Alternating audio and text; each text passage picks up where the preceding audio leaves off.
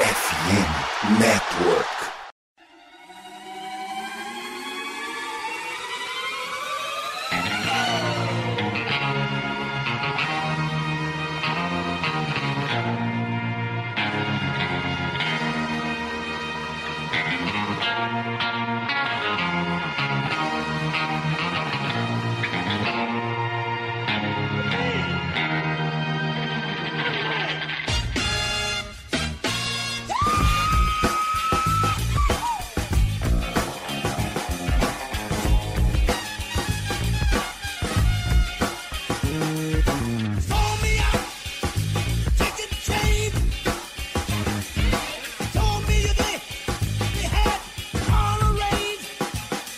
Yeah.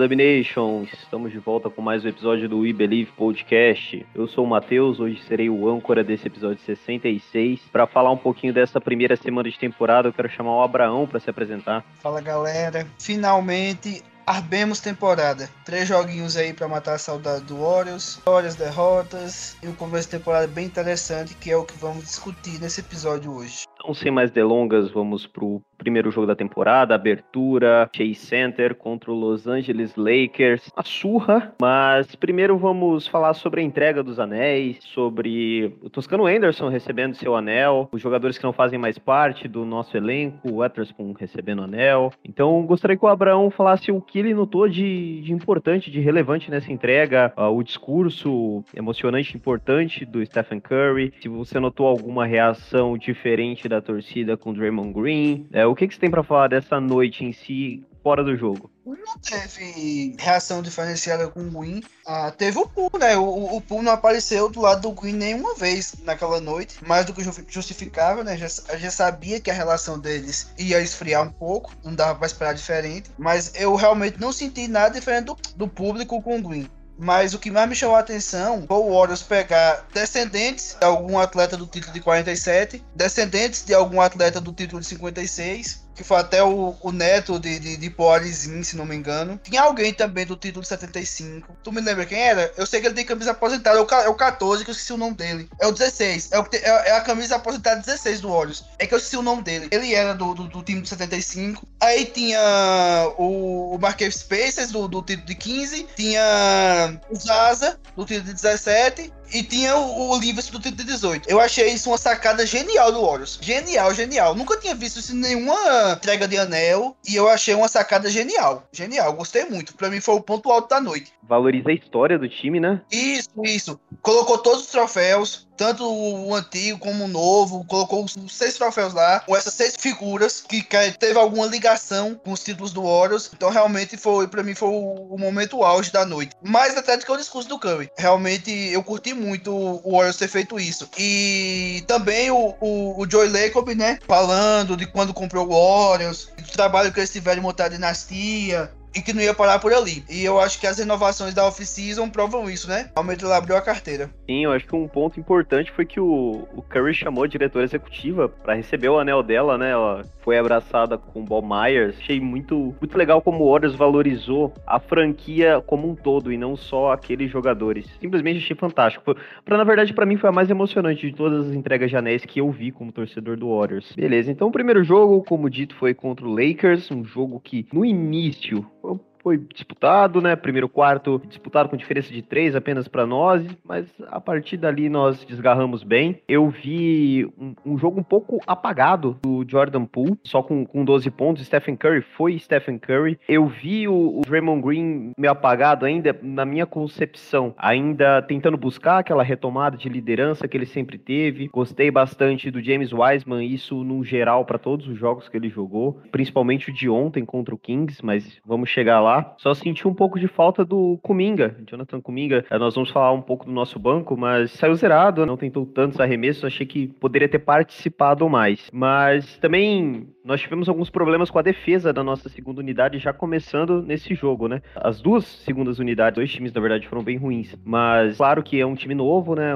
Uma segunda unidade praticamente nova, com Dante DiVincenzo, com Jamaica Green, esses principalmente eu perdoo bastante a falta de entrosamento, é algo que vem com o tempo, né? Com paciência. Mas eu queria que você falasse um pouco sobre a nossa defesa e mais especificamente sobre a segunda unidade em si, Abraão. Tem um dado bem interessante sobre esse impacto negativo da nossa segunda unidade. A line-up titular do Warriors, ou seja, Curry, Clay, Wiggins, Queen, Looney, tem um, um plus-minus de mais 43 em 41 minutos de, de jogo. É o maior plus-minus da liga. É o maior da liga. Para um grupo de 5 jogadores. É esse mais 43 da line-up titular do Warriors. Qualquer outra line-up do Warriors combinadas tem menos 29 de plus-minus. Então, é só entrar qualquer bancada em quadra, qualquer um, qualquer um, a coisa desanda. Até o Retos 5 moderno, quando tira Luna e, e coloca Pool, desanda a maionese. E era algo previsível, foi algo que acompanhante que é assíduo do, do, do, podcast, sabe que eu falei disso no nosso pod de previsão da temporada. Eu, falei, eu falei que eu acreditava que o Warriors só ia ter 52 vitórias, porque nesse início o banco ia ser um percalço. Eu espero que lá em janeiro seja diferente, mas até agora vai ser um percalço. Por quê? Jogadores chegando, saiu jogadores importantes, jogadores jovens, e o pool ainda é muito instável. Uma das minhas críticas ao contrato do Pool é que ele é muito estável. E a gente não sabe quando é que ele vai ter uma consistência. Ele é um cara que pode explodir numa noite e pode ser um cara totalmente apático em outra. Eu acho que nesse ponto ele é totalmente diferente do Wiggins. O Wiggins cheira a consistência desde que chegou no Warriors, que também não era assim. Então a minha esperança com o Pool é que ele se torne uma espécie de Wiggins, um cara consistente. O Wiggins não é um cara que vai ter um jogo de 40 pontos como o Poole tem, mas é um cara que vai chegar toda noite e vai entregar 18, 19 pontos, 20 pontos. Toda noite ele vai entregar aquilo. Então, tem uma diferença. Eu acho que o Poole ele tem que voltar a, a, ser a criança, a ser o cara ali que vai se divertir jogando. Porque a impressão que passa é que o Poole não tá se divertindo jogando. Talvez pela briga, ele ainda tá meio assim cabreiro. E olha que ele fez 24 pontos nesse último jogo. Só que contra os Nuggets, ele arremessou 5 bolas. Que a gente vai tratar desses jogos posteriormente. Só que, como eu já tô falando desse tópico do Poole em específico, ele arremessou 5 bolas contra os Nuggets. Então, isso não é ele. Não é. Ele é um cara que, mesmo errando, ele continua tentando. Então, parece que ele tá com meio um bloqueio ainda. E sobre o, o Jamaico mais o, o Vincenzo, não tem muito o que falar, né? Chegada agora, dois jogos. O, o Vincenzo, infelizmente, já machucou. O, o Jamaico tá me surpreendendo positivamente, assim como o Wiseman. Também acho que o Wiseman tá jogando bem. Kuminga tá é, decepcionando. Muri teve pouco tempo de quadra, mas quando jogou também não fez nada demais. E é um pouco decepção. Só que é aquilo, né? Jogadores jovens, nós temos a expectativa que eles vão evoluir durante a temporada. Então é ter paciência. O jogo que mais exemplifica isso que você falou com relação ao pool é o jogo do Denver, né? Contra o Denver Nuggets. Acredito que não tem muito o que falar mais sobre esse jogo do Lakers, porque o elenco deles é fraco. O Anthony Davis, nesse primeiro jogo, jogou muito bem. No primeiro tempo, assim, jogou muito bem. Quem olha o, as stats, né? O box score, vê o LeBron com uma pontuação maior e dá a entender né, que ele jogou excepcionalmente, mas jogou muito no muito tempo, digo, no final do jogo, quando o placar já estava elástico então, o cara do time para eles foi o Anthony Davis e o Russell Westbrook jogou bem para eles. Só que só, o elenco deles é fraco. Então, como eu falei no Twitter na abertura de temporada, vencê-los bem, surrá-los, não é parâmetro de nada. O tanto é que nós acabamos perdendo três dias depois para, de fato, um contender do Oeste, né? E aí eu queria falar um pouco sobre esse jogo, falar principalmente sobre aquele segundo quarto do nosso apagão. Um segundo quarto em que eu acho que dá para colocar uma responsabilidade grande na segunda unidade, porque quando eles entraram que, no, que Denver desgarrou, a partir do início mesmo que do, do segundo quarto, a diferença era de 4 e chegou a quase 20. Nós falamos aí das dificuldades, né, de entrosamento da segunda unidade. Nesse jogo, o Moses Budi demorou para entrar, na, na minha concepção deveria ter entrado antes, poderia ter mudado um pouco a defesa, porque ele é um bom defensor defensor individual. Válido falar que Denver não teve o seu segundo melhor jogador, né? Jamal Murray, ainda lesionado, né? Ainda se recuperando, mais de uma temporada fora. Mas eu gostei muito do poder de reação do nosso time. Não sei se você concorda, Abrão, porque nós buscamos o placar. A diferença estava em quase 20, foi a 18, né? No, pro intervalo. Cortamos ela para 10 pro, no fim do terceiro quarto, né? E brigamos até o final. Chegamos, na verdade, faltando 6 segundos ainda com chance de vencer tava três pontos atrás, né? Ficou um ponto quando o Poole matou aquela bola no, no na, na, pressão, né? Aliás, né? Draymond Green e Andrew Wiggins pressionando na bola. Coisas boas acontecem quando esses dois estão juntos na defesa, né? O, o Poole pontuou lá, e se o Jokic não fosse um, um quarterback disfarçado de jogador de basquete, tinha ficado de, de um ponto a vantagem naquele momento. Sim. Sem dúvidas. E, assim, eu acho que não tem muito o que falar sobre a jogada desenhada pelo Kerr no último timeout, né? Aham, uhum, é isso. Só que eu, eu acho que a jogada não foi desenhada por Thompson. Eu acho que o Curry se desmarcou errado e sobrou o Thompson porque ele sabe que tem uma violação de 6 segundos ali. Essa foi a minha concepção. Eu acho que a jogada não foi desenhada por Thompson. Aí deu o que deu. Mas ele ia sofrer a falta e ia ficar. Eu acho que o Oz não tinha mais tempo também, né? E isso ia complicar um pouco. Sim, é, na verdade, seria um turnover, né? Se não soltasse a bola. Para exemplificar o que você falou no segundo quarto, no segundo quarto, Jordan Poole teve menos 12 de plus minus. Jamaica Green teve menos 7. Kuminga teve menos 5. O Wiseman menos 5. Divincenzo menos 5. Do time titular, o Wiggins teve menos 7. Curry menos 7. E Looney menos 7. Então isso mostra bem que a segunda unidade impactou de forma negativa. Forma negativa. O Divichês não matou arremesso de quadra naquele segundo tempo. O Jamaica Green ficou com 33%. O Poole ficou com 25% e o Wiggins zerou de, de possibilidade de arremesso naquele segundo quarto. Foi onde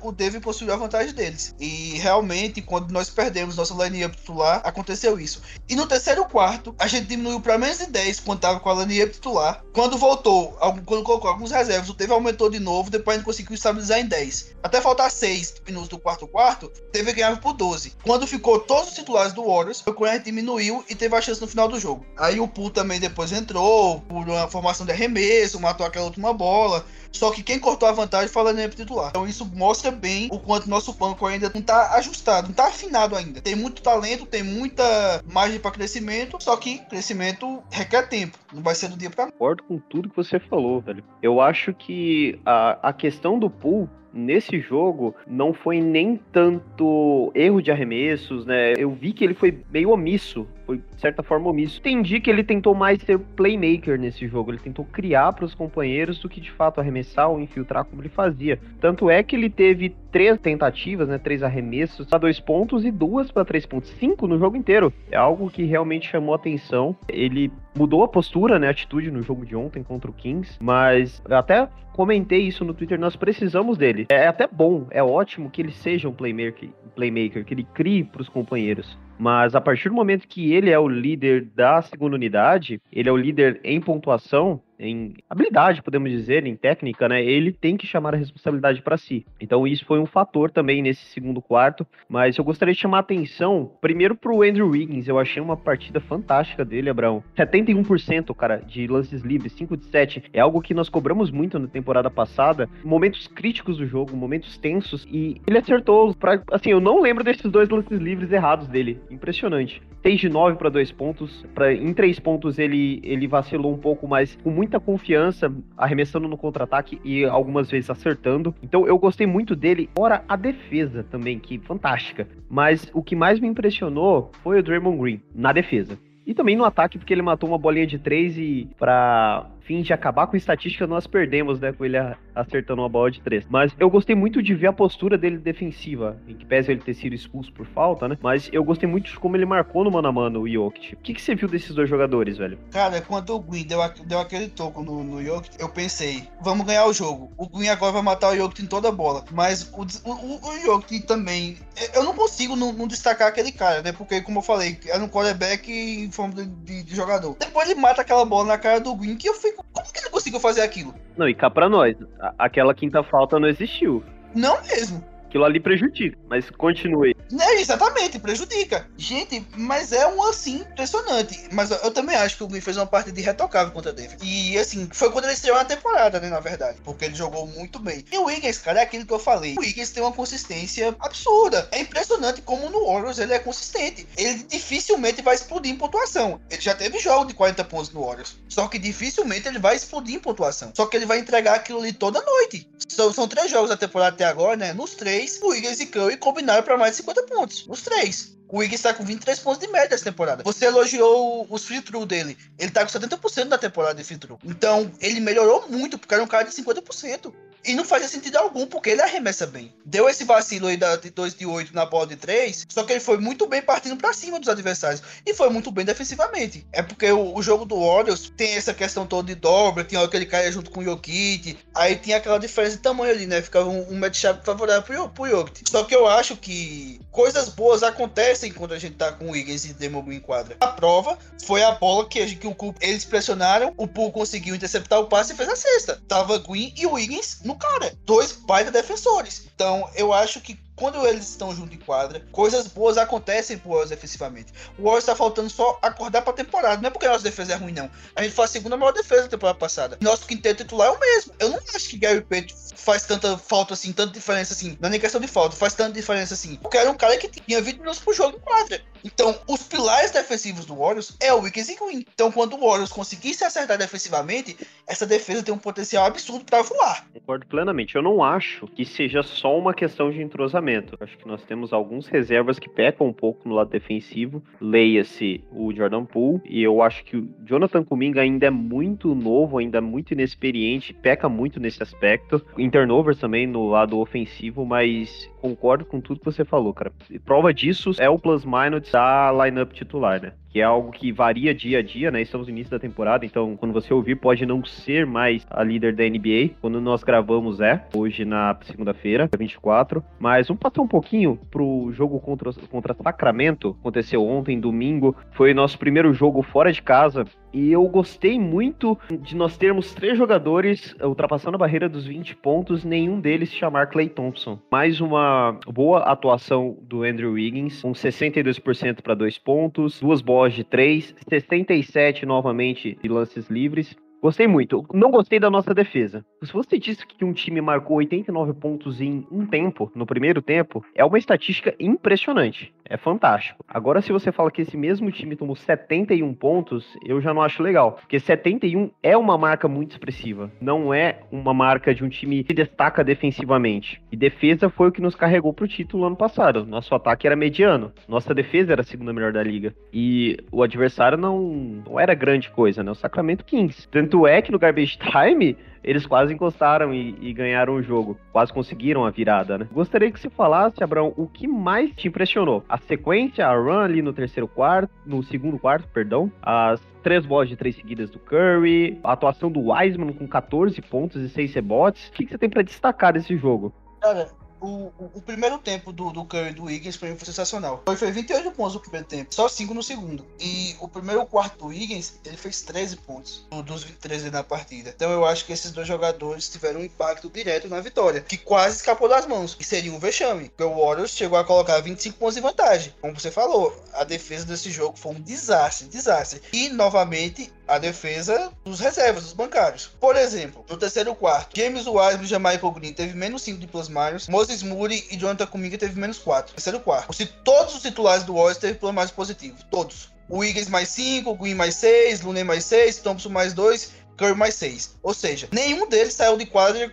um plus mais negativo no terceiro quarto. Culpa deles não foi. No último quarto, Jordan Poole teve menos 15 plus minus, o Wesley menos 7, Puri menos 6, Kuminga menos 7 e o Ryan Hollins que entrou também no jogo, fez, fez sua estreia pelo Warriors, não lembro se ele entrou nas outras duas partidas, mas eu acho que não, teve menos 5 também. Ou seja, banco, novamente a defesa do banco prometeu o resultado. E como você falou, teve um, um, um pedaço do jogo todinho que foi de gambas de time. No gambas de time, o Warriors não existiu, nem no ataque nem na defesa. Se o Warriors não tivesse construído uma grande imagem no primeiro tempo ali e no terceiro quarto até os titulares saírem, tinha perdido o jogo, porque ele ganhou por 5. Um jogo que ficou em 20 o tempo todo. Então, realmente, foi escancarada ontem contra os Kings, que não é uma equipe forte, tem talento, tem o Fox, tem o Sabonis, não é uma equipe forte, mas tem talento, só que não era pra escancarar todas as, as deficiências defensivas do, do, banco do Warriors assim. Isso é realmente foi um pouquinho inaceitável. Então, e o mais impressionante, assim, o, o que impacta mais é que é o Sacramento Kings. É um time que a gente sabe que dificilmente vai para pro play-in, seja, né? Draftou um jogador que. um, um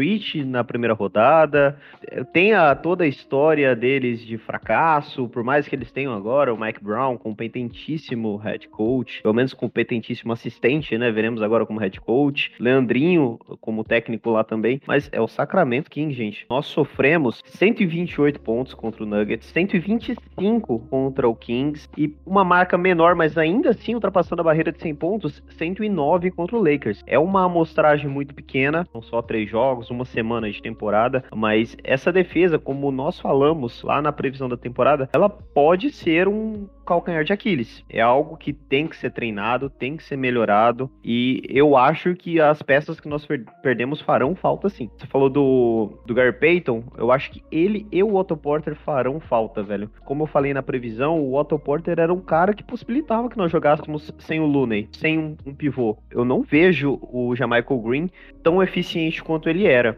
Mas é isso, é só prospecção, né? Falar de futuro. Vamos pensar no presente. Então, vamos fazer análise dos próximos jogos? tava puxando um dado aqui, porque tu, você falou, né, que o Warriors tomou mais de 100 pontos nesses três jogos, e eu lembro que quando passado a gente tinha a melhor marca da liga em reduzir os adversários a menos de 100 pontos. Eu tava olhando aqui, a gente reduziu nossos adversários a menos de 100 pontos na temporada passada em 27 oportunidades. Em 27 a reduziu para menos de 100 pontos. Nesses três jogos, nós temos média de 120,6 pontos sofridos por jogo. É muita coisa.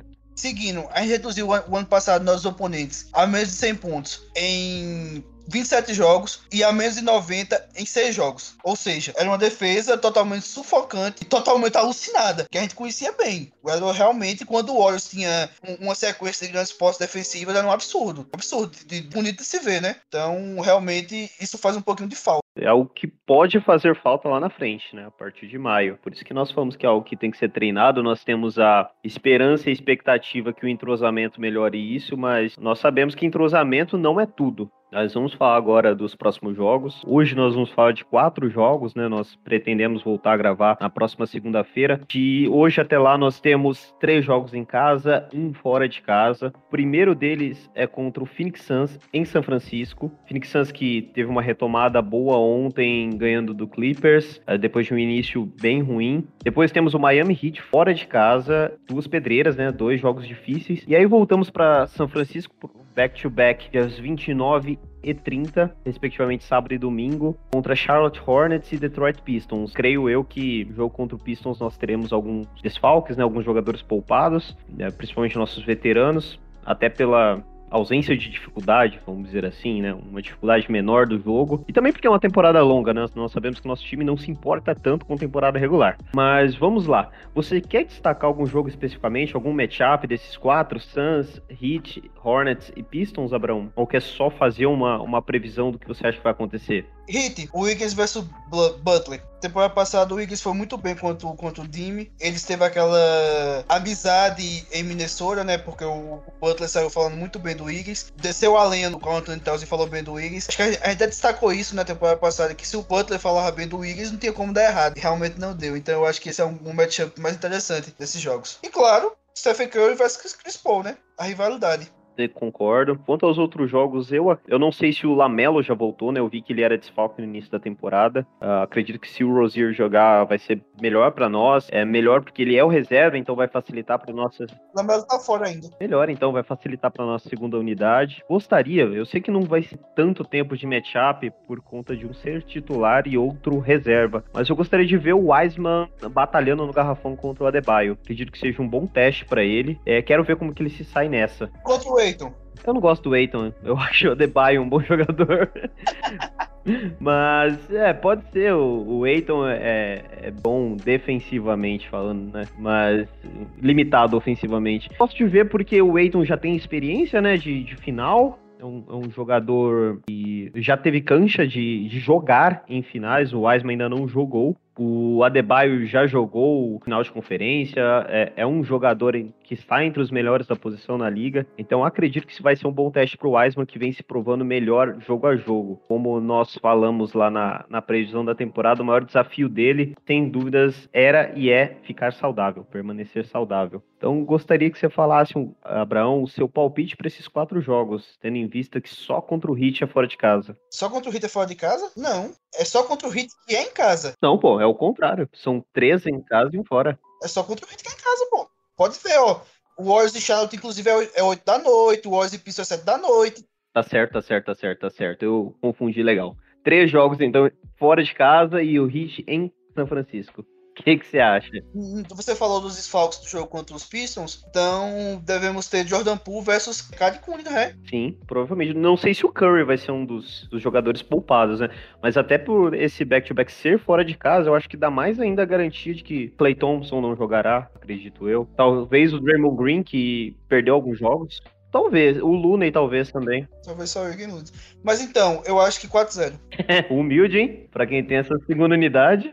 É, mas assim, né? Eu acho que nossos titulares são capazes de compensar contra qualquer um desses quatro times. Não acho que nenhum dos quatro hoje é superior aos Nuggets. Talvez o Heat, mas o Heat é um time problemático. E, e vamos ver como será esse confronto com o Heat, porque não, não vamos falar ainda, porque vai entrar na semana que vem, mas nós iremos a Miami enfrentá-los também. Teremos duas semanas com dois jogos contra o Miami Heat. Você, você quer falar mais alguma coisa? Algum ponto que te chamou atenção? Você quer complementar, Abraão? Podemos encerrar. Acho que tá tudo é da normalidade ainda. Esse 2x1, a, gente esperava o 3x0, né? Por ser dois jogos em casa e o Kings fora, que é o Kings, mas eu acho que tá tudo dentro do normal. Então eu acho que não tem nada muito a acrescentar, né? Eu acho que não, acho que não aconteceu nada que a gente não previu no, no, no nosso preview da temporada. Acho que não, não, teve nada fora do script. E também tem 79 jogos ainda, né? É inadmissível reclamar do time em outubro. Não, isso, e como a gente discutiu várias vezes, né, cara? Quer vai poupar, ele não tá nem aí de, de se, se o Warriors vai perder jogos porque o Curry não vai atingir, não vai jogar 40 minutos por noite. Esse time é pra, é pra maio. É, assim, eu particularmente gosto de ver o time jogar bem desde a temporada regular, porque eu, eu sinto mais segurança, eu acho que o time se entrosa mais. Só que, como por ser um elenco campeão, por ser um elenco que mudou pouco, mudou peça só de banco, o time titular é o mesmo, o principal bancário é o mesmo. Então eu acho que não tem nem muita